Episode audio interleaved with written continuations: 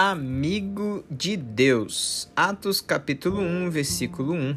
Em meu primeiro livro relatei a você, Teófilo, tudo o que Jesus começou a fazer e a ensinar.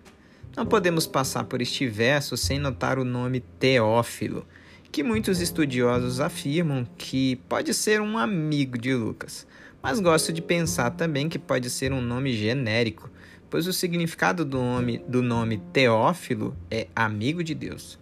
Então temos duas perspectivas aqui. A primeira que Lucas escreveu seu evangelho e a continuação dele, Atos dos Apóstolos, para uma única pessoa, mas que os ecos desse evangelismo podem ser ouvidos por todos aqueles que desejam ser amigos de Deus.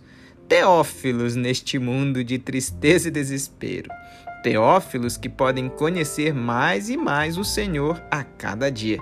Você tem sido um amigo de Deus para o nosso tempo? Um amigo ou amiga de Deus que ouve e segue os seus ensinamentos? Eu sou a Dona Irã e este foi Seja um Cristão Muito Melhor em um Minuto.